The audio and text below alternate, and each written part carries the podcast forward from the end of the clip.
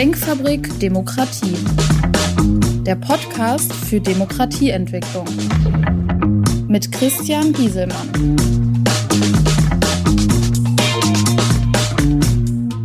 Hallo, mein Name ist Christian Gieselmann. Ich beschäftige mich mit Themen wie Politik, Wirtschaft, Gesellschaft unter dem Aspekt Haltung und Verantwortung. In meiner letzten Folge habe ich gesprochen über eigenverantwortliche Projekte der Stadtteilbevölkerung bzw. des Dorfes mit eigenem Budget. Aus meiner Themenreihe Staatsreform. Was müsste in den Organisationen geändert werden? Nach dem Grundsatz, nicht nur meckern, was alles schief läuft, was muss geändert werden, damit es funktioniert. Mein Thema heute. Welche Leistungen können Kommunen outsourcen? Hierzu eine Einleitung. Die Kommunen führen bestimmte Leistungen in Eigenregie durch und andere Leistungen werden im Auftrag der Kommunen vergeben bzw. durch private Dienstleister ausgeführt. Meine These? Wenn bestimmte Leistungen, die die Kommunen heutzutage selbst ausführen, durch private Dienstleister ausgeführt werden, funktionieren kommunale Dienstleistungen besser und sind preisgünstiger zu organisieren. Sollen alle kommunalen Dienstleistungen vergeben werden? Wo es um hoheitliche Aufgaben geht, sollten wir extrem zurückhaltend sein.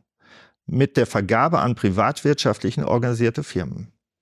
Also, umso mehr Machtbefugnisse die Stelle bzw. die Aufgabe hat, umso weniger ist dies geeignet, privat zu organisieren. Die Polizei ist somit für mich ein No-Go. Auch das Ordnungsamt ist mit weitgehenden Machtbefugnissen ausgestattet. Allerdings, ob die Knöllchen von städtischen Bediensteten aufgeschrieben werden müssen, ist ein anderes Thema. Warum sollten die kommunalen Dienstleistungen outgesourced werden? Die Bürger zahlen mit ihren Steuern und Abgaben einen Teil der kommunalen Aufgaben. Auch die Dienstleistungen der Kommunen werden separat vergütet. Somit liegt es im Interesse aller, die Kosten für diese Leistungen niedrig zu halten. Es geht schließlich um unser Geld. Nun mag man entgegnen, dass die Qualität bzw. die Zuverlässigkeit wichtiger als die Kosten sind. Aber weder die Qualität noch die Zuverlässigkeit der kommunalen Dienstleistungen ist am Optimum. Sowie die Bearbeitungszeit der behördlichen Dinge leider auch viel zu lang ist. Was würde es denn bringen, Leistungen auszugliedern? Mit einer gezielten Ausgliederung von Leistungen könnten Verwaltungsaufgaben beschleunigt werden, preiswerter umgesetzt werden und auch im Sinne des Bürgers unbürokratisch organisiert werden. Beispiele. Dies könnten die erwähnten Parkvergehen sein.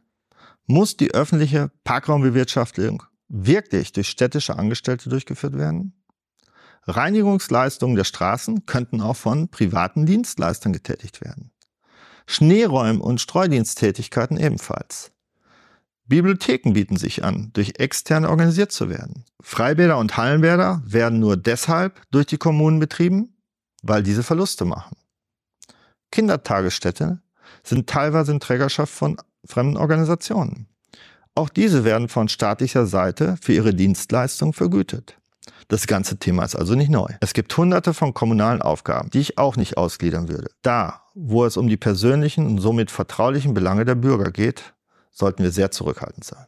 Aber wenn es um den Betrieb von gemeinnützigen Einrichtungen und Infrastruktur geht, dazu gehören auch die Straßen, dann kann das auch anders wie jetzt organisiert werden. Welche Dienstleistungen sollten denn fremdvergeben werden? Auch ich bin mir nicht zu 100% klar, welche Dienstleistungen die Kommune selbst durchführen muss und was besser privatwirtschaftliche Firmen umsetzen können. Wie immer habe ich hier Vertrauen in die Bürger. Die Bürger sollten selbst entscheiden, was besser ausgeschrieben werden sollte. Die Leistungen sollten zeitlich begrenzt und nach fachlicher Verqualifikation kostengünstig vergeben werden. Es muss ja nicht alles auf einmal umgesetzt werden per Bürgerentscheid auf kommunaler Ebene von den Bürgern abgestimmt, welche Aufgaben ausgeschrieben werden. Werden deshalb kommunale Bedienstete arbeitslos? Nein. Da die Kommunen unter Personalmangel wie alle Unternehmen auch leiden, wird hier mittels Umschichtung auf andere Verwaltungseinrichtungen keiner arbeitslos. Für alle, die nicht in der Verwaltung wechseln wollen, gibt es die Chance, in die freie Wirtschaft zu gehen. Ein Beispiel. Freibäder haben jetzt schon verkürzte Öffnungszeiten, da nicht genügend Personal vorhanden ist, da die Kommunen sich schwer tun in der notwendigen Schulung von Rettungswachtgängern. Habe ich bei privaten Schwimmbädern bisher nicht gehört, dass die da Probleme haben. Wird durch die privatwirtschaftlichen Aufgabenübertragungen die Qualität leiden? Natürlich muss die ausgeschriebene Dienstleistung kontrolliert werden. Bei groben Verstößen kann dem Betreiber der Auftrag fristlos entzogen werden und auch von künftigen Bewerbungen ausgeschlossen werden.